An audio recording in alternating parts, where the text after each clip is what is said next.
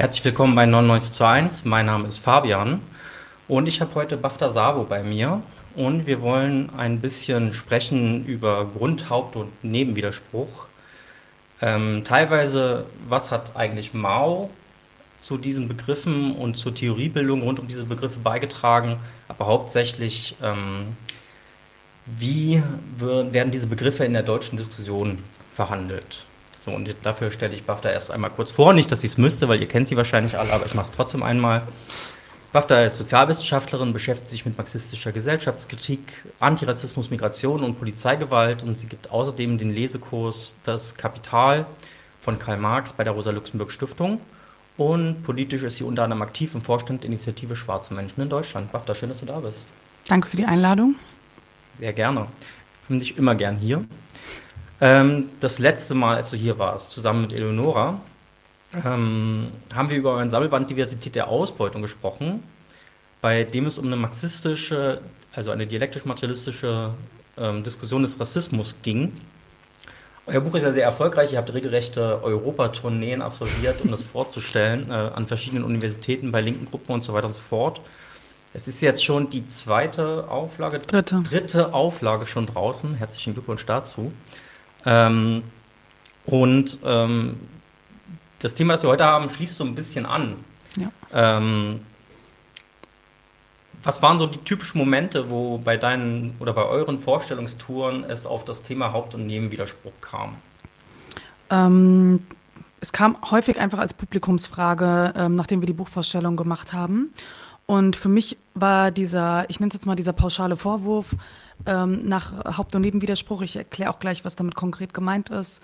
Ähm, auch so ein bisschen der Anlass, um mich erstmal mit ähm, Rassismus aus einer marxistischen Perspektive auseinanderzusetzen, weil ich damals an der Uni, ähm, ich war in einem Seminar zu Rassismustheorien und ähm, es war natürlich, äh, waren jetzt natürlich keine marxistischen AutorInnen dabei und ähm, als ich meine Professorin damals gefragt habe, warum eigentlich, also warum lesen wir nicht auch irgendwie marxistische Theorien zu Rassismus, meinte sie, die würden sich damit gar nicht beschäftigen. Äh, für die sind Feminismus und Antirassismus nur Nebenwidersprüche, ähm, die man einfach unter den Hauptwiderspruch Klasse unterordnet. Und ähm, ich hatte dann irgendwie die Motivation, ähm, ihr zu beweisen, dass das nicht so ist. Und aber auch für mich nochmal zu recherchieren, woher kommt eigentlich dieser Vorwurf. Und ich habe dann ähm, so ein bisschen recherchiert, ähm, vor allem im deutschsprachigen Raum, aber auch im englischsprachigen. Ähm, Gibt es eigentlich diese Theorie des Nebenwiderspruchs in Bezug auf Rassismus und habe dazu nichts gefunden. Also es gibt niemanden, der das in Bezug auf Rassismus so vertreten hat und gesagt hat, okay, Rassismus ist nur ein Nebenwiderspruch.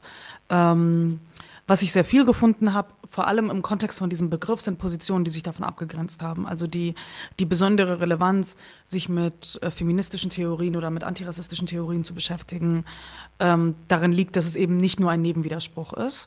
Ähm, selten aber mit Bezugnahme auf konkrete Positionen, die das behaupten, sondern immer eher so als, diese Position gibt es, davon grenzen wir uns ab. Und ähm, habe das, wie gesagt, in Bezug auf Rassismus erstmal nicht gefunden und ähm, habe dann ähm, aber trotzdem versucht, erstmal die ganzen theoretischen Ansätze, die es so aus marxistischer Perspektive dazu gibt, zu sammeln und vorzustellen. Und ähm, habe dann aber irgendwann gemerkt, dass egal wie man sich aus marxistischer Perspektive damit auseinandersetzt, dieser Vorwurf kommt grundsätzlich, nämlich immer da, wo man sagt, ähm, Klassenkampf ist irgendwie wichtig und Klasse ist eine andere Form des Verhältnisses als Rassismus zum Beispiel. Also es gibt irgendwie unterschiedliche gesellschaftliche Verhältnisse ähm, und äh, die Art, wie äh, der Klassenwiderspruch funktioniert, die Art, wie ähm, Ausbeutung im Kapitalismus funktioniert, ist eine andere Art des Verhältnisses als die Art, wie Rassismus funktioniert zum Beispiel. Und dass es deswegen auch ähm, unterschiedliche Arten gibt, diese Dinge zu behandeln politisch, ohne auch erstmal konkret zu sagen, wie genau. Ähm, dass da Leute immer erstmal sagen, okay, so wie ihr das jetzt erklärt habt, klingt es für mich so, als ob ihr sagen wollt, ähm, wir machen erstmal Klassenkampf und im Sozialismus hat sich der Rassismus dann automatisch aufgelöst. Also das ist so der Vorwurf und das ist das, was Leute in der Regel meinen, wenn sie, ähm, wenn sie das so sagen. Und auch da muss ich ehrlich sagen, ich habe keine Position gefunden, die das so argumentiert. Also die sagt, ähm, Rassismus ist automatisch weg im Sozialismus ähm, und deswegen braucht es keine separate Auseinandersetzung damit. Ähm, und auch da, wenn es die separate Auseinandersetzung nicht bräuchte, also wenn wir der Meinung wären, zum Beispiel Rassismus ist nicht wichtig, hätten wir nicht ein ganzes Buch dazu gemacht. Mhm. Also wir scheinen es ja schon irgendwie relevant zu finden. Und das ist für uns so der, ähm, ähm, so der Anlass gewesen, um uns erstmal auf der Ebene mit Rassismus auseinanderzusetzen. Ähm, Haupt- und Nebenwiderspruch ähm, habe ich dann auf anderer Ebene nochmal gefunden. Dazu kann ich ja gleich nochmal was sagen. Aber ähm, das hat dann auch wieder damit zu tun, dass ähm, ne, mit, mit der Geschichte der deutschen Linken, weil interessanterweise ist uns dieser Vorwurf ähm, vor allem im deutschsprachigen Raum so begegnet. Also das mit diesen konkreten maoistischen Begrifflichkeiten taucht es auch noch nicht ähm, in irgendwelchen anderen Diskussionen auf. Also in englischsprachiger Literatur findet man diese Begriffe Primary and Secondary Contradiction, die gibt es auch, aber so als Abgrenzung, ähm, als ähm, Marxisten setzen sich nur so damit auseinander, gibt es das da zum Beispiel nicht. Hm. Genau. Ja. Ich persönlich kenne ehrlich gesagt niemanden und erst recht niemanden, der irgendwie politisch aktiv ist, der sagt, Unterdrückungsformen wie Sexismus, Rassismus, Homophobie oder Transfeindlichkeit sind irgendwie Nebensachen und erledigen sich von selber. Ähm, also woher kommt eigentlich dieser Haupt- und Nebenwiderspruch in der deutschen Debatte? Wer hat das eingeführt? Wo ist es zum ersten Mal dazu gekommen, dass diese mhm. Trennung aufgemacht wurde? Genau, der Vorwurf bezieht sich ähm, auf bestimmte theoretische Auseinandersetzungen, die in der deutschen Linken vor allem in den 70er Jahren stattgefunden haben, also im Kontext der ähm, Auseinandersetzung mit der, ähm, der Auseinandersetzung der Studentenbewegung mit der westdeutschen Frauenbewegung. Und ähm, Dazu muss man sagen, die Begriffe Haupt- und Nebenwiderspruch kommen ursprünglich von Mao. Die benutzt er in seinem Text über den Widerspruch von 1937. Und dort ähm, formuliert er ähm, seine eigene Thesen dazu, wie diese Widersprüche konkret aussehen. Ähm, das vielleicht erstmal beiseite. Also wie Mao das konkret analysiert hat, können wir ja gleich nochmal besprechen. Aber dort gab es diese Diskussion, ähm, vor allem in der Frage, ähm, wie jetzt eigentlich ähm, die äh, Linke zur Frauenbewegung steht. Also ähm, wie das eigentlich genau aussieht mit dem Geschlechterwiderspruch, welche Stellung er einnimmt. Und da muss man sagen, gab es so eine Auseinandersetzung ähm, mit so unterschiedlichen Teilen der ähm, deutschen Linken, die ja damals vor allem durch so marxistisch-leninistische Gruppen, also diese K-Gruppen ähm, geprägt war und ähm, die meisten von diesen K-Gruppen waren auch eher maoistisch. Also maoistisch war schon so die, es war schon so die dominanteste Strömung eigentlich in der deutschen Linken zu der Zeit und ähm, viele Mao-Texte gehörten auch zu den Schulungstexten, deswegen kennt man das auch noch aus dieser Zeit, dass man so eine äh, Begrifflichkeit, die man aus so maoistischen Werken kennt, auch viele in der deutschen Linken auftauchen. Hm. Okay, und wenn wir jetzt zu Mao kommen, ähm, es heißt auch oft, dass diese Unterscheidung, also dass sozusagen der Klassenwiderspruch der Hauptwiderspruch sei und äh, ähm, Sexismus, äh, Homophobie und so weiter und so fort nur Nebenwidersprüche, also nur in Anführungszeichen, dass die sich auf Mao berufen, berufen würden. Und du hast jetzt gerade schon den Text angesprochen über den Widerspruch von 1937. Äh, wenn man diesen Text gelesen hat, was ist denn da dran an diesen Vorwürfen? Ähm, genau, also ähm, Mao schreibt in diesem Text über ähm, äh, sein Verständnis davon, was materialistische Dialektik eigentlich ist und wie man diese ähm, philosophischen Fragestellungen auf die politische Praxis übertragen kann. Und ähm, schreibt erstmal ähm, davon, dass so ein ähm, dialektisches, so eine dialektische Weltanschauung ähm, der Gegensatz zu so einer metaphysischen Weltanschauung ist. Und ähm, das bedeutet im Wesentlichen, dass alle Dinge gekennzeichnet sind durch so einen inneren Widerspruch, ähm, der sie zu einer Veränderung und der sie zu Bewegung antreibt. Und die Widersprüche, die in allen Dingen sind, ähm, sind auch der Motor dafür, dass überhaupt sowas äh, wie Bewegung entsteht und so eine konstante Veränderung. Und ähm, er ähm, formuliert es jetzt erstmal so, ich würde sagen, das ist erstmal ein grundsätzliches Verständnis von Dialektik. Ähm, er bezieht sich da viel auf ähm, Lenin vor allem und Lenins Verständnis von materialistischer Dialektik. Ähm, mir hat es geholfen, ähm, das zu verstehen durch so ähm, spezifische Beispiele, die so angewandt werden. Also, dass es so bestimmte Eigenschaften gibt, die so eine dialektische Weltanschauung auszeichnen. Also, wenn man sich zum Beispiel ähm, eine Knospe anschaut, ähm, die ja erstmal geschlossen ist und die sich graduell öffnet, also langsamer aufgeht und irgendwann ist es keine Knospe mehr, sondern eine Blüte. Also da hat man sozusagen den Übergang oder den Umschlag von Quantität zu Qualität. Also etwas hat sich graduell verändert und ist jetzt etwas anderes. Ähm, das ist einmal gekennzeichnet dadurch, dass es diese innere Bewegung innerhalb dieser Knospe gibt, also die Eigenschaften wie äh, Photosynthese und so weiter. Und dann gibt es aber irgendwie noch äußere ähm, Phänomene, die dazukommen, wie zum Beispiel, dass sie irgendwie regelmäßig gegossen werden muss oder sowas. Und das, ähm, das sind so allgemeine Beispiele, um das zu verdeutlichen. Und dann ähm, kann man das aber auch nochmal, oder darum geht's ja eigentlich vor allem, übertragen auf so gesellschaftliche Fragen. Also wenn wir uns zum Beispiel anschauen, wie, ähm, wie ist der Kapitalismus entstanden, ähm, schreibt Marx ja irgendwie über die ursprüngliche Akkumulation, also den Übergang von Feudalismus zu Kapitalismus. Und auch da können wir sehen, es gibt bestimmte Widersprüche innerhalb der feudalen Gesellschaft, also zum Beispiel zwischen ähm, Bürgertum und feudalem Adel. Und das sind die Widersprüche innerhalb der feudalen Gesellschaft, die zu bürgerlichen Revolutionen Revolution führen, die zu der ähm, Herausbildung der bürgerlichen Gesellschaft führen, in der das Bürgertum die herrschende Klasse ist. Und es hat vorher auch schon ein Proletariat gegeben. Ähm, das war aber ein, sozusagen nicht der Widerspruch, der diesen Motor bestimmt hat. Und da, es hat eine graduelle Veränderung gegeben vom Feudalismus hin zum Kapitalismus. So, es waren ja so 300 Jahre. Und das war dann irgendwann der Umschlag von Quantität zu Qualität, also zu einer neuen Gesellschaftsform. Und das ist die Art, wie man sich aus dieser dialektischen Perspektive Gesellschaft anschaut. Und man muss dazu sagen, dass das, was Mao da macht, extrem vereinfacht ist. Also ähm, gerade Dialektik ist ja ein extrem komplexer Bereich innerhalb der Philosophie und das, was Mao da versucht, ist erstmal wirklich das zu, ähm, das zu vereinfachen und das auf eine Ebene zu übertragen, die so für die meisten Menschen sehr einfach verständlich ist und relativ voraussetzungslos verständlich ist und auch immer direkt Antworten bietet auf die Frage, welche Relevanz hat das jetzt für die Praxis. Ähm, ich glaube, wenn man sich auf der philosophischen Ebene mit Dialektik auseinandersetzt, dann wird einem das extrem platt und sehr vulgär vorkommen. Aber darum geht es auch ein bisschen in diesen Texten. Also das sollen auch Schulungstexte sein, die vor allem in der politischen Praxis eine Relevanz haben und nicht ein Beitrag zu der ähm, philosophischen Theorieentwicklung von so äh, materialistischer Dialektik. Gut, dann kommen wir vielleicht mal zu diesen Begriffen Grund- und Hauptwiderspruch. Also, ähm, was ist da laut Mao der Unterschied? Genau, also die Ebene ähm, von ähm, Grund, Haupt- und Nebenwiderspruch, das sind erstmal verschiedene Ebenen von Konzepten. Also der Begriff Grundwiderspruch, der taucht auch schon bei Engels auf. Ähm, das ist erstmal der Klassenwiderspruch, also der Widerspruch zwischen Kapital und Arbeit. Das ist ja der Widerspruch, der in der kapitalistischen Produktionsweise bestimmend ist ähm, und der dann auch als Klassenwiderspruch auftritt. Also die ähm, das Kapital äh, braucht die Arbeiterklasse, die Arbeiterklasse braucht das Kapital alleine erstmal, um zu entstehen. Ähm, wie entsteht Kapital in der kapitalistischen Produktionsweise durch die Ausbeutung der Arbeiterklasse? Und das ist das, was ähm, die Bewegung des Kapitals auch kennzeichnet. Mm, und dann gibt es aber unterschiedliche spezifisch gesellschaftliche Situationen, in denen es nochmal andere Widersprüche gibt. Also ähm, Mao zählt verschiedene Widersprüche auf, die gesellschaftlich existieren.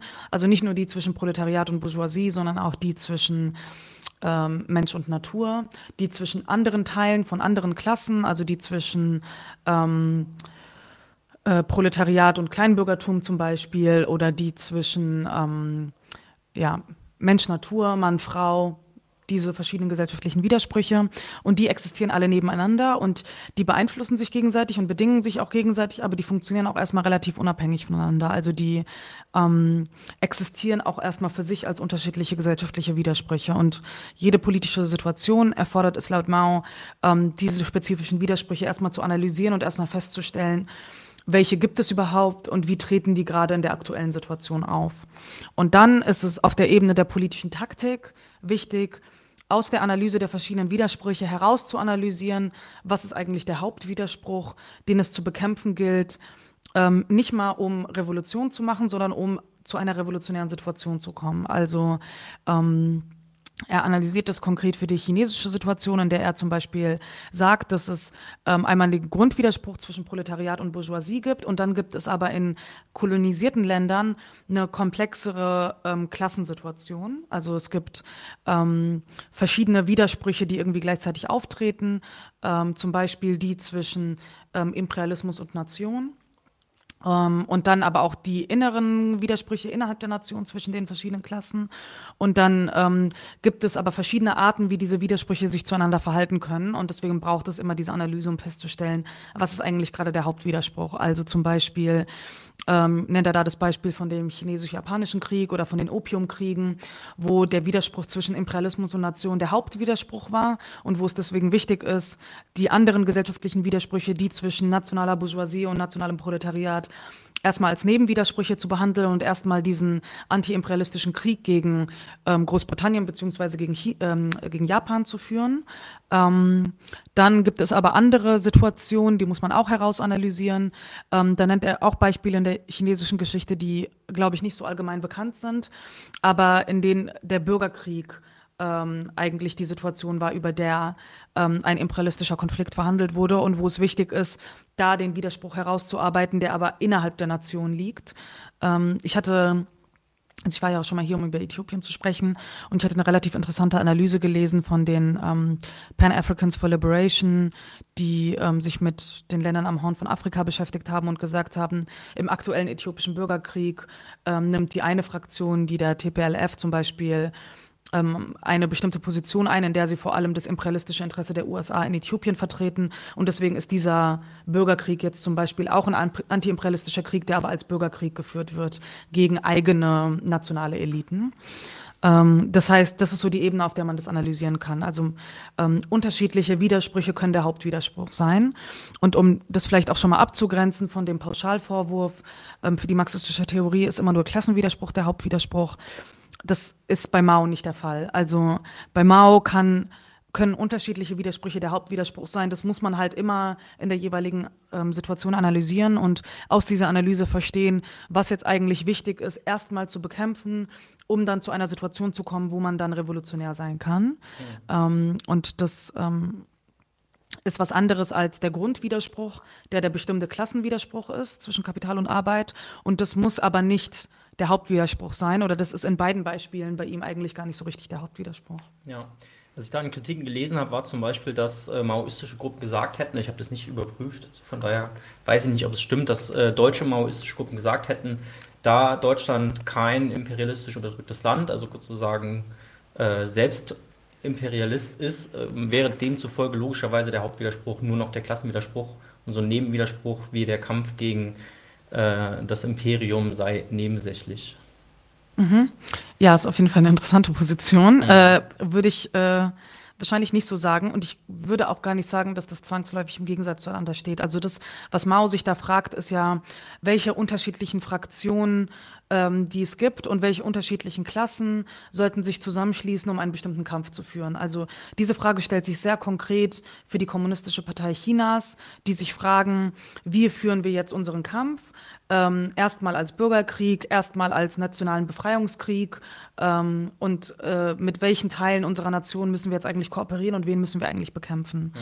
Und ähm, das ist ja eine andere Frage, als sich in Deutschland die Frage zu stellen, ähm, sind wir jetzt für oder gegen Imperialismus? Oder wenn man sagt, Deutschland ist kein imperialistisches Land, wo ich mich schon frage, welche Art von ähm, also von welcher Art von Analyse man zu diesem Schluss kommt, weil ich glaube, je, egal welchen Imperialismusbegriff man an den Tag legt, es würde immer dabei rumkommen, dass Deutschland imperialistisch ist. Nee, dann habe ich mich vielleicht falsch ausgedrückt. Also sozusagen, dass äh, Deutschland kein durch den Imperialismus unterdrücktes Land ist.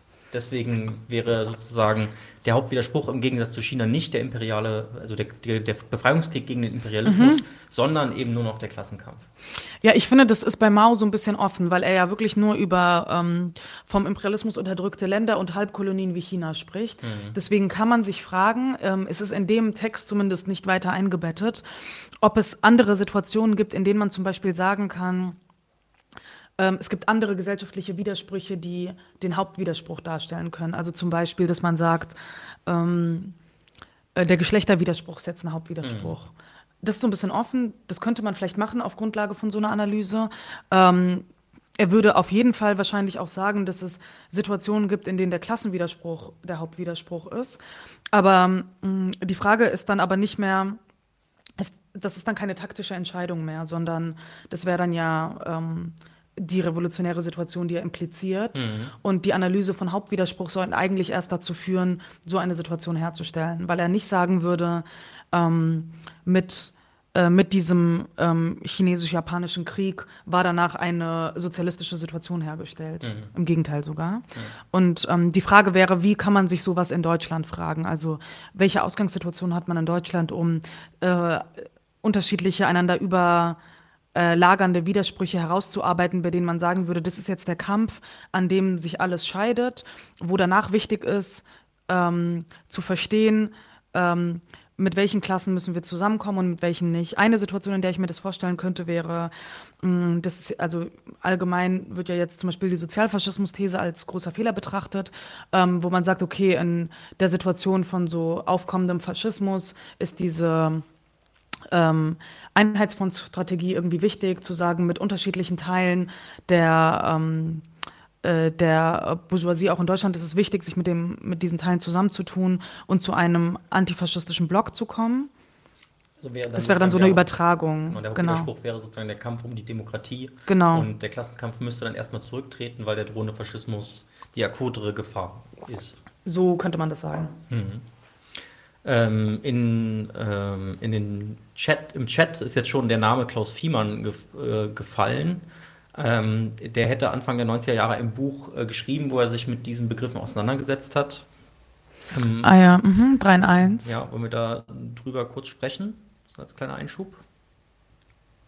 Oder? Ähm, ich habe es halt nicht gelesen, deswegen gut, kann ich dazu nichts sagen. Dann können wir dazu nichts sagen. Aber gelesen. da geht es ja um so Triple Oppression Theory. Genau. Gut, dann, äh, liebe Nightmare Reality, ähm, ein andermal vielleicht. Vielleicht ähm, befassen wir uns mit diesem Buch einmal. Ähm, wollen wir vielleicht noch mal kurz über antagonistische Widersprüche sprechen. Also, mhm. ähm, weil, also, so wie ich jetzt den Text gelesen habe über den Widerspruch von Mao, ist es ja keineswegs, dass es so, sich so anbietet für nur eine, so eine extrem grobschlächtige ähm, Analyse, also nur ähm, Befreiungskrieg versus Klassenkampf, sondern eigentlich wird ja schon sehr deutlich, dass, die, dass es eine Vielzahl an Widersprüchen gibt, die auch sehr kleinteilig sein können. Also dass ähm, es da nicht nur irgendwie die großen politischen Fragen verhandelt werden, sondern auch kleinere Dinge.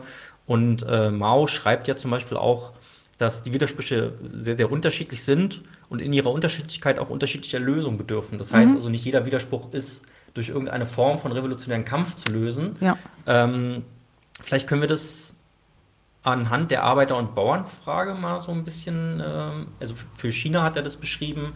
Ähm, da hat er ja gesagt, äh, also natürlich besteht ein Widerspruch zwischen den Arbeitern und den Bauern, mhm. aber sozusagen im revolutionären Bündnis miteinander ist es kein antagonistischer Widerspruch, sondern ein Widerspruch, der, wenn man so will, klein gearbeitet werden kann und sich dann durch äh, den Übergang in den Sozialismus von allein auflöst. Was ist ein antagonistischer Widerspruch und wie lässt er sich abgrenzen von einem in Anführungszeichen normalen Widerspruch? Ähm, ich würde sagen, so ein antagonistischer Widerspruch ist vor allem der Klassenwiderspruch. Also einer, der, ähm, wo sozusagen ein ein Teil den anderen zerstören muss und die nicht einfach in Harmonie miteinander existieren können, weil ähm, das, was er da schreibt, ist ja das, ähm, und das ist ja der Ausgangspunkt dieser materialistischen Dialektik, dass Widersprüche immer existieren. Also auch in sozialistischen Gesellschaften und auch darüber hinaus gibt es Widersprüche. Mhm. Ähm, das, was es dort nicht mehr geben soll, ist ähm, der Klassenwiderspruch. Und der soll aufgelöst werden, indem das, in das, indem das Proletariat irgendwie die herrschende Klasse wird und dadurch ähm, die Klassen abschaffen soll, sozusagen, oder die innerhalb des Sozialismus die Möglichkeit haben, zu verschwinden. Und das ist die Art von antagonistischer Widerspruch. Ich würde sagen, dass es andere gesellschaftliche Verhältnisse gibt, wie zum Beispiel äh, Mensch und Natur, die nicht auf diese Weise antagonistisch sind. Ähm, ich finde, er lässt es so ein bisschen offen. Also die Arbeiter- und Bauern-Sache-Frage ähm, ist so eine Frage, wo man, ähm, wo er das so ein bisschen verdeutlicht hat. Aber ob es jetzt viele antagonistische Widersprüche gibt oder ob es nur der Klassenwiderspruch ist zwischen Kapital und Arbeit, der antagonistisch ist, ich finde, das ist so ein bisschen offen. Ähm, das, was er da schreibt, impliziert das eigentlich, finde ich, nur für den Widerspruch zwischen Kapital und Arbeit, für den Grundwiderspruch. Mhm. Ich habe es tatsächlich auch ein bisschen so gelesen, dass äh, Widersprüche auch ähm, also nicht per se antagonistisch sind, sondern auch antagonistisch ja. werden können. Das heißt, es ist eigentlich auch manchmal eine taktische Frage. Also wieder Haupt-Nebenwiderspruch in Frage der Taktik, welchen mhm. Widerspruch man zu auch, zum Beispiel auch als kommunistische Partei zu einem antagonistischen Widerspruch entwickelt, mhm. äh, um eben einen Konflikt herbeizuführen, der dann äh, ja Genau, um einen Konflikt herbeizuführen. Ja, genau. Also das, so wie in Deutschland der Klassenwiderspruch verhandelt wird, äh, ist ja vor allem in Form von Sozialpartnerschaft, also wo man irgendwie im Kontext von so ähm, nationaler Einheit und wir, wir haben alle das gemeinsame Interesse, Deutschland voranzubringen, wird der Klassenwiderspruch ja nicht als antagonistisch verhandelt. Genau. Ähm, das wäre dann ähm, wahrscheinlich, ähm, also laut Mao, Aufgabe einer kommunistischen Partei, das zuzuspitzen und antagonistisch zu machen. Genau.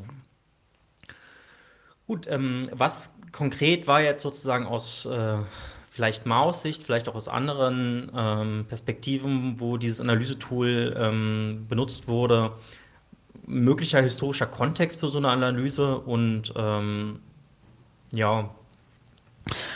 Mhm, also ähm, in Westdeutschland in den 70ern wurde das ja verhandelt, ähm, gerade in Bezug auf das Verhältnis von Studentenbewegung und Frauenbewegung. Und es gab so sehr ähm, unterschiedliche Pole, auf denen das verhandelt wurde. Eine der Vertreterinnen ähm, äh, dieser Fraktion, die, für die der Geschlechterwiderspruch ein Nebenwiderspruch war, war tatsächlich Frigga Haug. Ähm, was ja, also die ist ja so eine der bekanntesten, wenn nicht sogar die bekannteste marxistisch-feministische Theoretikerin in Deutschland. Ähm, und die hat sich mittlerweile von dieser Position auch distanziert, aber sie war so ähm, einer der Leute, die auf jeden Fall ähm, diese Theorie des Nebenwiderspruchs am prominentesten vertreten haben. Ähm, ich weiß gerade nicht mehr genau, wie der Text dazu hieß. Ich glaube, es war die Verteidigung der Frauenbewegung vor dem Feminismus oder so, wo genau diese Themen verhandelt werden. Und da muss man ja auch sagen, Frauenbewegung ist nicht gleich Feminismus. Und die Gegenpole, die da so verhandelt wurden, war einmal diese Fraktion ähm, der westdeutschen Studentenbewegung, die auch nochmal so Frauenfraktionen hatte, die ähm, der Meinung waren, dass man den Geschlechterwiderspruch direkt ableiten kann aus einem Klassenwiderspruch ähm, und dass es deswegen keine eigenständige Existenz des Patriarchats gibt außerhalb des Klassenwiderspruchs und ähm, der feministischen Fraktion, die der Meinung waren, dass es ein Patriarchat gibt, was Klassen- und Kapitalismus unspezifisch ist, was ähm, völlig unabhängig davon funktioniert und was Frauen als eigene Klasse definiert. Und ähm, ich ähm, also ich finde, beides ist falsch, aber das sind so zwei Pole, die miteinander verhandeln. Gibt es sozusagen das politische Subjekt Frau, was unabhängig von ihrer konkreten Klassenposition gemeinsame Interessen teilt. Also bürgerliche Frauen ähm, und äh, proletarische Frauen haben als Frauen dasselbe Interesse oder ähm, ist dieser Geschlechterwiderspruch immer dem Klassenwiderspruch unterzuordnen und auch da wieder automatisch weg, wenn, ähm, wenn ähm, äh, wir zum Sozialismus übergehen. Mhm. Und was ja auch interessant ist, ist, dass ich schon der Meinung bin, dass hier was anderes verhandelt wird, als das, was Mao in seinem Text verhandelt, weil hier wird ja wirklich nochmal eine theoretische Konzeption davon aufgeworfen, wie man Frauenunterdrückung und wie man Patriarchat versteht und ob man das Patriarchat jetzt direkt aus dem Klassenverhältnis ableitet. Und das ist das nicht unbedingt das, was Mao in seinem Text impliziert, weil für ihn ist die Frage von Haupt- und Nebenwiderspruch ja eine taktische Frage und keine von ähm, der theoretischen Konzeption. Ähm, schon infolge einer Analyse, aber nicht eine Aussage darüber, wie die Gesellschaft jetzt grundsätzlich eingerichtet ist. Mhm. Und was hier verhandelt wird, ist ja, welche Stellung hat die Frau grundsätzlich im Kapitalismus und ähm, welche Art von ähm, theoretischer Wichtigkeit messen wir der Frauenunterdrückung bei und wie analysieren wir eigentlich das Patriarchat. Und ähm, das äh, ist ja auch eine andere Frage in Bezug auf den Punkt, ähm, wie setzt man zwei verschiedene Bewegungen, die bereits existieren, zueinander in Verbindung als mh, mm, es gibt eine kommunistische Partei Chinas und die muss konkrete Strategien ausarbeiten im Kontext von ähm, imperialistischer Unterdrückung, mit welchen Fraktionen schließen wir jetzt ein strategisches oder taktisches Bündnis und mit wem nicht als wie verhalten wir uns jetzt erstmal grundsätzlich zur Frauenfrage. Ähm, ich finde schon, dass das verschiedene Ebenen sind, die da verhandelt werden, weil ich würde sagen, dass es schon ähm, möglich ist, auf Grundlage von anderen Analysen als die, die Sie da darstellen, trotzdem zu dem Schluss zu kommen, dass man zum Beispiel den Geschlechterwiderspruch als Nebenwiderspruch verhandelt ähm, oder auch als Hauptwiderspruch. Ähm, das wird dort aber nicht gemacht, sondern die fragen sich eigentlich eher, wie analysieren wir Patriarchat? Und das ist eine ganz andere Fragestellung als die, Mao, als die, die Mao in seinem Text macht. Hm. Vielleicht kommen wir mal zum Beispiel Rassismus. Mhm. Ähm, schon bei Marx heißt es ja im ersten Band des Kapitals, Zitat, die Arbeit in weißer Haut kann sich nicht dort emanzipieren, wo sie in schwarzer Haut gebrandmarkt wird, Zitat Ende. Und äh, er argumentiert weiter, dass, Zitat, in den Vereinigten Staaten von Nordamerika jede selbstständige Arbeiterbewegung gelähmt äh, war, solange die Sklaverei einen Teil der Republik verunstaltete, Zitat Ende. Ähm, da ist ja sehr äh, das ist ja sozusagen so ein Beispiel, wo man genau diese Lesweise von Haupt- und Widerspruch äh, auch schon bei Marx finden könnte. Also er benutzt natürlich die Begriffe nicht, aber letztendlich sagt er, solange die Sklaverei als gesellschaftliche Institution wirkmächtig ist, hat die ähm, Arbeiterklasse eigentlich gar keine ähm, Chance, sich selbst zu emanzipieren. Mhm. Ja, genau. Und also je nachdem, wie man die Stelle liest, aber es geht ja, also das ist ja aus dem achten Kapitel und ähm, da analysiert er erstmal diese Kämpfe um den Normalarbeitstag, also vor allem in Bezug auf England und stellt sich dann am Ende die Frage, wie wirkt es auf andere Länder zurück, zum Beispiel in Frankreich oder in den USA.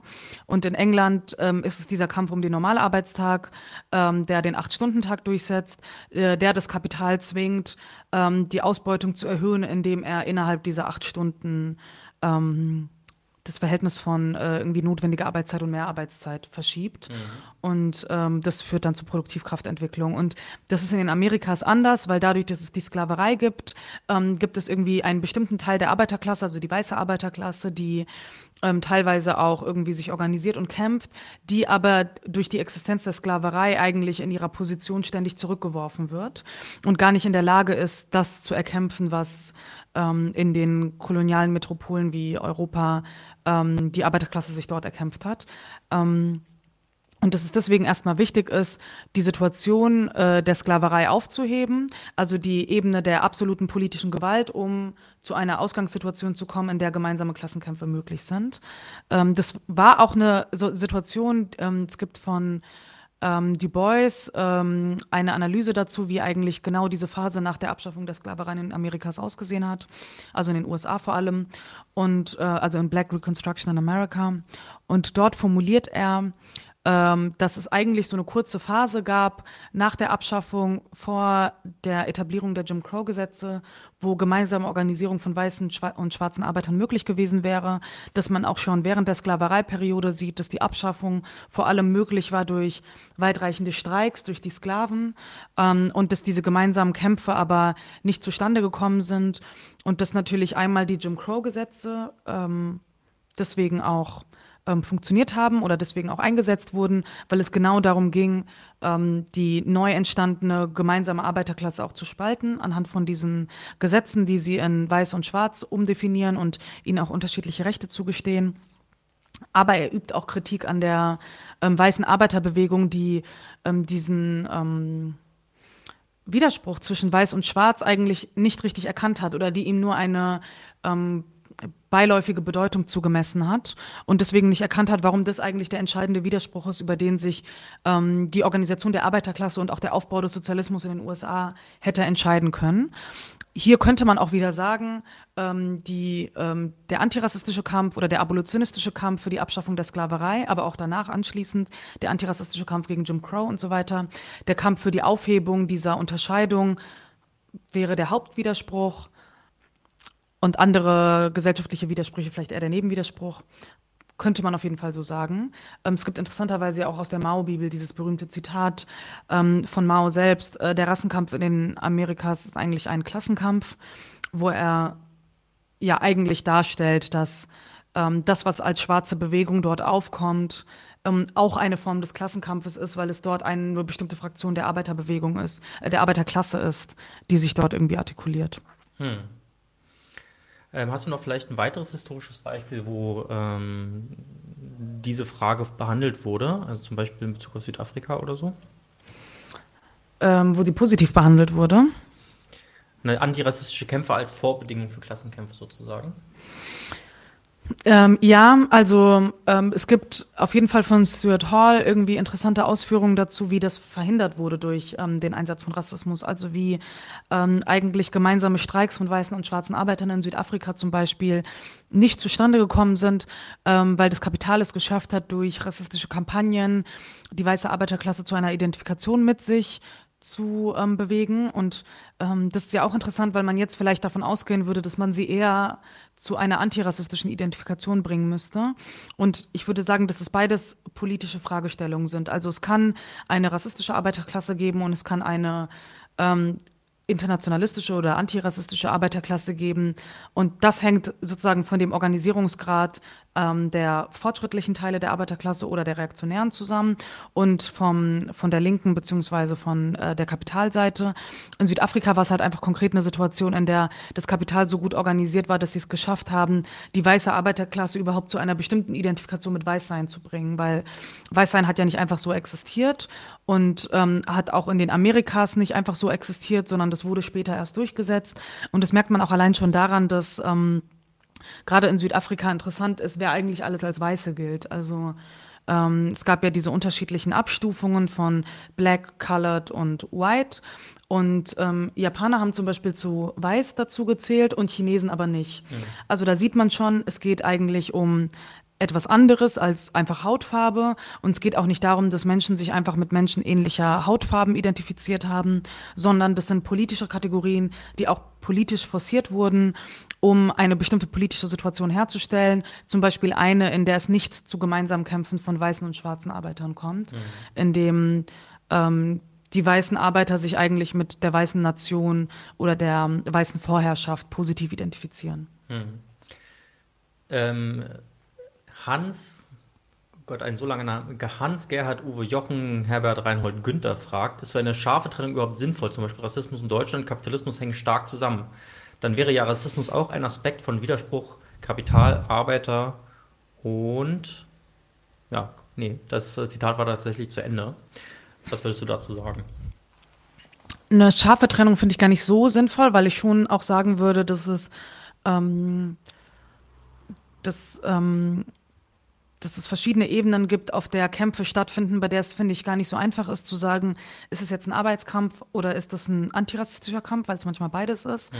Also ähm, ein Beispiel, ich weiß nicht, ob wir das beim letzten Mal bei der Buchvorstellung genannt hatten, ich glaube nämlich schon, ähm, wären zum Beispiel diese wilden Gastarbeiterstreiks, wo man verschiedene unterschiedlich gelagerte Forderungen hatte, Abschaffung der Leichtlohngruppen zum Beispiel und eine Mark mehr für alle, ist das jetzt ein Klassenkampf oder ein antirassistischer Kampf gewesen? Vielleicht beides. Oder ähm, die asylsuchenden Proteste, die 2012 begonnen haben, wo eine der wichtigsten Forderungen war, dass Menschen, die im Asylprozess sind, ähm, Gewerkschaftsmitglieder werden dürfen, mhm. was vorher nicht so war, weil sie ähm, im Asylprozess hat man ja keine Arbeitserlaubnis. Viele arbeiten natürlich trotzdem illegalisiert und dann halt ohne ähm, ähm, Möglichkeiten, sich irgendwie zu schützen oder sich dagegen zu organisieren, wenn sie dort Ausbeutung erfahren, was sie tun. Ähm, also ähm, auch hier wieder ist es vor allem ein antirassistischer Kampf gewesen, weil das Teil der asylsuchenden Bewegung war. Oder war es irgendwie ein Arbeitskampf, weil es hier schon auch vor allem darum ging, ähm, eine bestimmte Form der Überausbeutung irgendwie aufzugreifen, indem man die Möglichkeit hat, sich gewerkschaftlich zu organisieren. Ich finde es auch nicht sinnvoll, das so scharf zu trennen und ich finde es auch gar nicht so wichtig ähm, in diesem Zusammenhang. Ich glaube, dass das auf einer analytischen Ebene für Leute vielleicht interessant ist. Ich glaube, in der Praxis stellt sich diese Frage häufig gar nicht so konkret. Ja. Und wer sich äh, für diese Frage tiefergehend interessiert, wir haben mit BAFTA und Eleonora zusammen ein Interview zu dem Buch Diversität der Ausbeutung geführt. Das wird ähm, morgen dann dort oben im Info-i verlinkt sein. Dann könnt ihr euch das nochmal angucken. Ich bin mir ziemlich sicher, dass wir dieses Beispiel drin hatten. Wir haben nämlich zwei Stunden, 40 Minuten ungefähr gesprochen gehabt. Und äh, da hatten wir bestimmt auch Gelegenheit, darüber zu sprechen. So, ein, vielleicht äh, eine kleine, mh, hm, etwas anderes als äh, diese Fragestellung. Aber Thomas Krater fragt, kann BAFTA vielleicht ausführen, was sie zu Klassenunabhängigkeit denkt? Also muss die Revolution von der Arbeit in Klasse angeführt werden oder nicht? Also sprich, äh, sind es die fortschrittlichsten Kräfte der Arbeiterklasse, die, die Revolution anführen müssen oder vielleicht doch die Multitude oder wie ist da deine Sicht auf die Dinge? Ähm, ja, also ich, ja, also es muss die Arbeiterklasse sein, finde ich. No. Und äh, nicht vielleicht so Künstler oder sowas, wie Marcuse gesagt hat? Künstler, Studenten? Das sehe ich tatsächlich zum Beispiel gar nicht. Ähm, durch wen diese Multitude zusammengesetzt ist, ist ja immer so ein bisschen variabel. Mhm. Ich äh, halte davon ehrlich gesagt nicht äh, so viel. Ähm, ich bin schon der Meinung, dass die Arbeiterklasse die treibende Kraft ist. Einfach allein schon deswegen, weil es die einzige ist, die es kann. Also die einzige ist, die die Macht in dieser Gesellschaft besitzt. Ähm, weil es diejenige ist, die den Reichtum in der kapitalistischen Gesellschaft produziert. Ähm, und deswegen gibt es wenig erfolgreiche Revolutionen, ähm, auch solche, die jetzt nicht sozialistische Revolutionen waren, ähm, sondern auch andere, die völlig ohne die Macht der Arbeiterklasse ausgekommen sind. Also das sehe ich einfach nicht. Ja. Und äh, weitergehend fragt er dann, also der Thomas Krater, weil ich denke, dass es für Mao schon eine strategische Frage ist mit dem Hauptwiderspruch, weil er ja die Klassenunabhängigkeit aufgibt und die Arbeiter depriorisiert. Vielleicht kann mir jemand erklären, was depriorisiert heißt. Ähm, das kann ich gerade, das weiß ich gerade nicht. Das Gegenteil von priorisiert. Okay, na gut, das war noch liegend, ja. Die Klassenunabhängigkeit aufgibt. Was ist mit Klassenunabhängigkeit gemeint? Ich glaube, mm, die Unabhängigkeit der Klasse aufgibt. Ist hier gemeint. Ah, okay. Mm, ich finde es schwierig zu sagen, was er damit meint. Ähm, ich habe das Gefühl, in diesem konkreten Text geht es, also dadurch, dass es nur um Länder geht, die vom Imperialismus unterdrückt werden oder die kolonial oder halbkolonial sind, ähm, ist da schon die Frage, wie ähm, wie sieht jetzt eine revolutionäre Situation konkret aus? Weil es dort ja nicht so einfach ist zu sagen, dass der, der, Widerspruch zwischen Kapital und Arbeit ist in den Kolonien nicht deckungsgleich mit dem Widerspruch zwischen Proletariat und Bourgeoisie, weil es nicht die nationale Bourgeoisie ist, die das Kapital repräsentiert, sondern es ist der Imperialismus. Also die nationale Bourgeoisie hat dort vielleicht irgendwie ähm, opportunistische Interessen, also die können ähm, irgendwie besonders nationalistisch eingestellt sein und deswegen ist ihnen Unabhängigkeit wichtig. Oder sie können irgendwie besonders ähm, wie er es nennt, verräterisch eingestellt sein und mit den Imperialisten sich zusammentun, je nachdem, welche spezifischen Interessen sie haben und je nachdem, wie der Imperialismus auch konkret aussieht. Also manchmal ist es ein imperialistischer Krieg, also wie zum Beispiel die Opiumkriege oder der chinesisch-japanische Krieg und manchmal nimmt der Imperialismus aber anders Einfluss auf diese Länder, zum Beispiel indem er die nationale Bourgeoisie durch ähm, politische Maßnahmen einnimmt. Und dann ist es schon wichtig für das nationale Proletariat gegen die nationale Bourgeoisie oder gegen diejenigen, die mit dem Imperialismus kooperieren, probieren, in Form eines Bürgerkrieges zum Beispiel zu kämpfen. Und dort ist es schon ein Kampf, der durch die Arbeiterklasse des jeweiligen Landes geführt wird, durch die Arbeiter und Bauern. Ähm, und das ist was anderes als eine Situation, in der zum Beispiel es erstmal wichtig ist, eine nationale Revolution, eine, äh, eine demokratische Revolution durchzuführen, um von da aus die eigene Bourgeoisie bekämpfen zu können. Ähm, so ähnliche Fragen stellt sich Fanon ja auch in Die Verdammten dieser Erde und genau diesen Standpunkt diskutiert er ja auch in diesem ähm, in diesem Kapitel, wo er die Fallstricke des nationalen Bewusstseins analysiert, bei dem er ja nicht sagen will, ähm, äh, Nationalismus ist einfach nur schlecht, sondern es ist ein widersprüchliches Verhältnis, bei dem es wichtig ist zu verstehen, dass der nationale Kampf ein anderer ist als der soziale Kampf, mhm. aber er muss teilweise trotzdem geführt werden. Also das ist ja eine Reflexion aus seiner Arbeit aus der ähm, ähm, algerischen Befreiungsfront ähm, im antikolonialen Krieg gegen Frankreich. Und da ist es wichtig, erstmal nationale ähm, Unabhängigkeit, also das war die Analyse für damals, da war es wichtig, erstmal nationale Unabhängigkeit zu erreichen und da aber nicht stehen zu bleiben, sondern danach den Kampf auch gegen die eigene Bourgeoisie zu führen. Ich glaube aber, es ist wichtig zu verstehen, dass der Widerspruch zwischen Kapital und Arbeit in diesen Kolonien nicht der Widerspruch ist zwischen der nationalen Bourgeoisie und dem nationalen Proletariat, weil das Kapital sitzt immer noch in den imperialistischen Zentren. Mhm. Ja. Und, äh, der Thomas Krater legt da auch nochmal nach. Du hast es jetzt eigentlich schon gesagt. Also natürlich ähm, macht der Befreiungskampf, der nationale Befreiungskampf dann den danach folgenden Klassenkampf, äh, also erübrigt sich nicht dadurch. Mhm. Ähm, Gott, jetzt habe ich das, jetzt bin ich verrutscht. Sorry.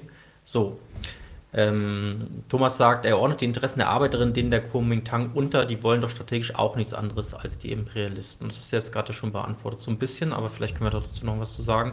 So wie ich Mao da gelesen habe, ähm, betont er ja auch eigentlich, dass der Kampf mit den Kuomintang auch während des Bündnisses ja eigentlich auch immer weitergeht, also sich auch gar nicht so richtig aufheben lässt. Von daher passt es ja eigentlich gar nicht so richtig. Mhm. Aber klar, also erstmal wird sozusagen die soziale Revolution zurückgestellt damit man den gemeinsamen Gegner schlagen kann. Ja, genau.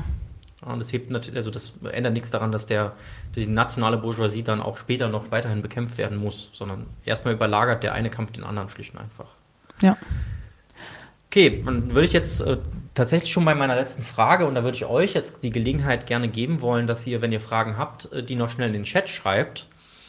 Meine letzte Frage wäre, auch heute geben ja marxistische Gruppen ganz unterschiedliche Antworten auf die Frage, welche Praxis jetzt eigentlich primär die wichtigste wäre. Ähm, könntest du da vielleicht ein paar mögliche Beispiele, ein paar mögliche Antworten äh, skizzieren? Was, was gibt es da so alles im großen, weiten Feld der ja, da gibt's äh, da gibt's ja alles Mögliche. Also es gibt diejenigen, die sagen, okay, wir müssen wieder dazu kommen, wirklich nur ähm, Klassenkampf in Form von Arbeitskämpfen zu machen. Ähm, da gibt's, glaube ich, so unterschiedliche marxistische Gruppen. Da gibt's aber auch aus dem Anarchismus syndikalistische Gruppen, die das alle vertreten, die sagen, ähm, dass äh, es ne, wichtig ist, die Arbeiterklasse erstmal aufzubauen, die sich irgendwie erstmal als Arbeiterklasse organisieren muss und dann in Form des Arbeitskampfes zu einem Klassenkampf kommt. Ähm, und es gibt, ich würde sagen, das ist so die andere Seite des Spektrums, ähm, Theorien, die sagen oder Auffassungen, die sagen, es ist wichtig ähm, zu verstehen, dass im Zeitalter des Imperialismus, ähm, des globalen Kapitalismus, der einen Großteil der industriellen Produktion bereits in Länder des globalen Südens ausgelagert hat, zu verstehen, dass ähm, die Arbeiterklassen der Länder des, der imperialistischen Zentren, also zum Beispiel in Deutschland, mh, sogenannte Arbeiteraristokratien sind.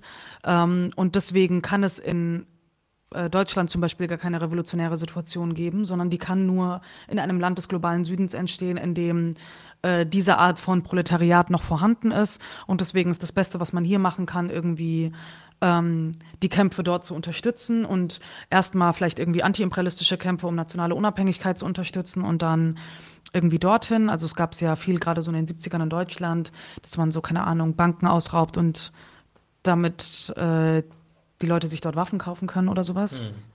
Ähm, das würde ich sagen, sind so unterschiedliche Enden des Spektrums und die gehen aber schon auch aus, würde ich sagen, von unterschiedlichen Analysen davon, wo der Kapitalismus gerade steht und auch hier wieder die Frage nach Haupt- und Nebenwiderspruch sind vor allem taktische Fragen, die sich bei Mao jetzt die Kommunistische Partei Chinas gestellt hat. Und deswegen finde ich, ist es auch so eine Frage, die sich nicht auf der theoretischen, sondern wirklich auf der taktischen Ebene stellt.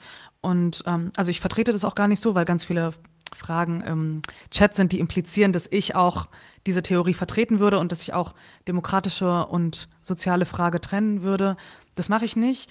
Ähm, ich habe nur den Text gelesen und kann das einordnen und habe mich auseinandergesetzt mit der Debatte um Haupt- und Nebenwiderspruch. Ich bin keine Person, die dafür plädiert, Haupt- und Nebenwiderspruch so aufzuteilen. Vor allen Dingen, weil ich auch der Meinung bin, dass sich diese Frage gar nicht stellt und dass das die Art von taktischen Überlegungen sind, die man sich stellt, wenn man eine kommunistische Partei mit Massenbasis hat, die überhaupt die Möglichkeit hat, sich diese Fragen zu stellen, die in der Klasse verankert ist und deswegen sagen kann, wir wollen, dass unsere Klasse mit dieser Klasse ein nationales Bündnis schließt oder eben nicht.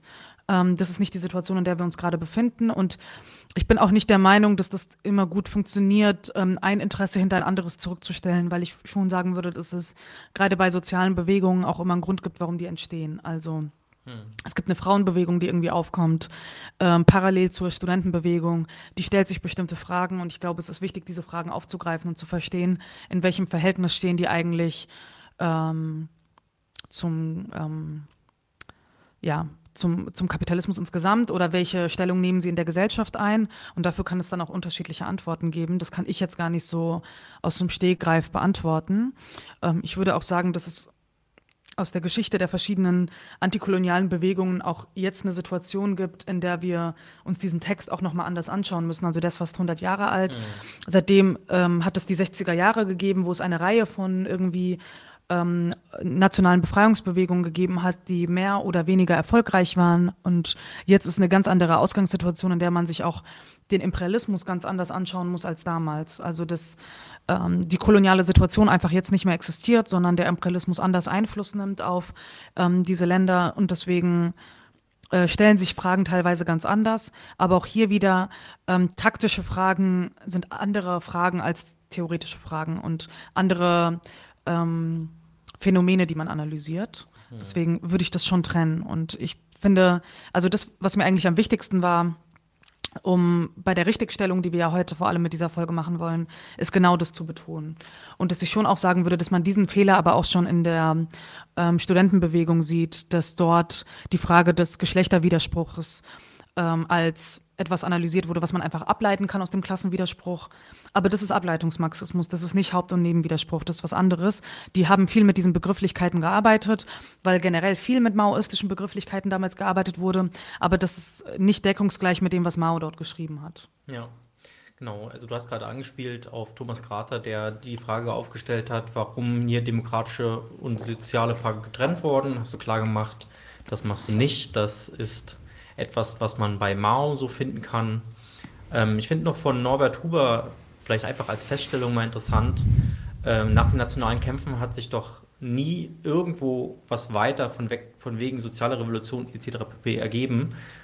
Ob es jetzt nie ist, äh, würde ich bezweifeln, aber ähm, dass sich da sozusagen oft auch nur nationale Bourgeoisien gebildet haben, die dann äh, eben einen eigenen Zugriff auf die nationale Arbeitskraft hatten und den Mehrwert daraus gepresst haben, bestimmt, weil man sagen muss, ähm, du hast es gerade erwähnt, 1937 ist eine ganze Zeit hinterher. Inzwischen hat sich auch einfach, ähm, haben sich einfach die globalen Beziehungen geändert. Also es gibt diese Koloniefrage in der Form, wie sie sich damals gestellt hat, nicht mehr. Es gibt jetzt Neokolonialismus, andere Arten von Abhängigkeiten und da stellen sich andere Fragen auch wieder. Ja, und auch hier wieder, mh, mm, es gibt den Widerspruch zwischen Kapital und Arbeit, aber ähm, man kann sagen, also Mm, die Arbeiter, die bei irgendwie bei VW arbeiten, werden durch VW ausgebeutet. Das ist das Kapital. Aber die Arbeiter, die bei in China bei irgendwelchen Zuliefererfabriken arbeiten, die werden auch durch VW ausgearbeitet, also ausgebeutet. Also der Widerspruch zwischen Kapital und Arbeit kann sich auch als imperialistischer Widerspruch darstellen. Ich glaube, das ist das, was zu verstehen ist, was die spezifische Situation in Ländern ist, die vom Imperialismus unterdrückt werden. Und das ist der wichtige Unterschied, ähm, würde ich sagen, der der der Ausgangspunkt ist für die Überlegungen, die Mao macht. Ja. Ja, und auf jeden Fall kann man von Mao ja schon auch mitnehmen, dass es ein bisschen mehr zu analysieren gibt, also eine ganze Vielfalt, einen bunten Blumenstrauß an Widersprüchen. Ähm, da muss man jetzt nicht zu seinen Schlussfolgerungen kommen und sagen, da müssen wir jetzt einen als den Hauptwiderspruch identifizieren, der jetzt hier primär zu bekämpfen ist.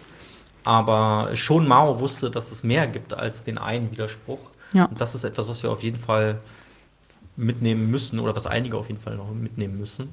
Ja. Genau. Ähm, ja, denn ähm, haben wir, wenn ich das jetzt richtig gesehen habe, es sei denn, du siehst noch eine Frage, die du sagst, die ist interessant, haben wir jetzt auch die ähm, Fragen, die ihr hattet, ähm, abgeordnet. Es gibt auf jeden Fall Dankesbekundungen auch aus dem Publikum. Äh, Sam Caro schreibt, Bafta, I love you. Danke. Und ähm, Bafta, danke, dass du da warst, würde ich dann sagen. Ja, sehr gerne. Und äh, es waren diesmal keine zwei Stunden 40 Minuten, aber das ist auch mal in Ordnung. Und Wir mussten es in die andere Richtung ausgleichen. Genau. Ähm, denn suche ich jetzt hier mal das Outro-Video und äh, euch allen noch einen schönen Abend. Tschüss, bis zum nächsten Mal bei 99 zu 1. Tschüss. Leute, wir brauchen eure Hilfe. Wenn euch dieses Video gefallen hat, klickt auf Like, abonniert den Kanal und vergesst nicht das Glöckchen zu drücken, damit ihr benachrichtigt werdet, wenn wir neuen Content droppen. Außerdem solltet ihr uns überall folgen, wo wir verfügbar sind. Das ist Facebook, Instagram, Twitter und Twitch. Und wenn wir irgendwelche Ankündigungen machen oder Posts, dann shared, was das Zeug hält. Gebt uns all eure Liebe. Wir haben mittlerweile ziemlich signifikante Kosten. Wenn ihr es euch irgendwie leisten könnt, unterstützt uns doch auf Patreon. Dann kommt ihr auch in den Genuss verschiedener Vorteile, wie zum Beispiel Zugang zu unserer Discord-Community oder Zugang zu den ultrageheimen Patreon-Episoden, die wir dort posten. Außerdem könnt ihr uns natürlich auch über PayPal Spenden zukommen lassen. Außerdem haben wir mittlerweile einen eigenen Online-Shop. Das heißt, wenn ihr euch immer noch fragt, was ihr euren Lieben zu Weihnachten, Ostern oder sonst wie schenken könnt, geht dorthin und kauft duftes Merch. Alle Links dazu hier in der Beschreibung oder auch auf unserer Webseite 99 zu 1.de. Vielen Dank fürs Dabeisein, danke für die Unterstützung und wir sehen uns in diesem Theater.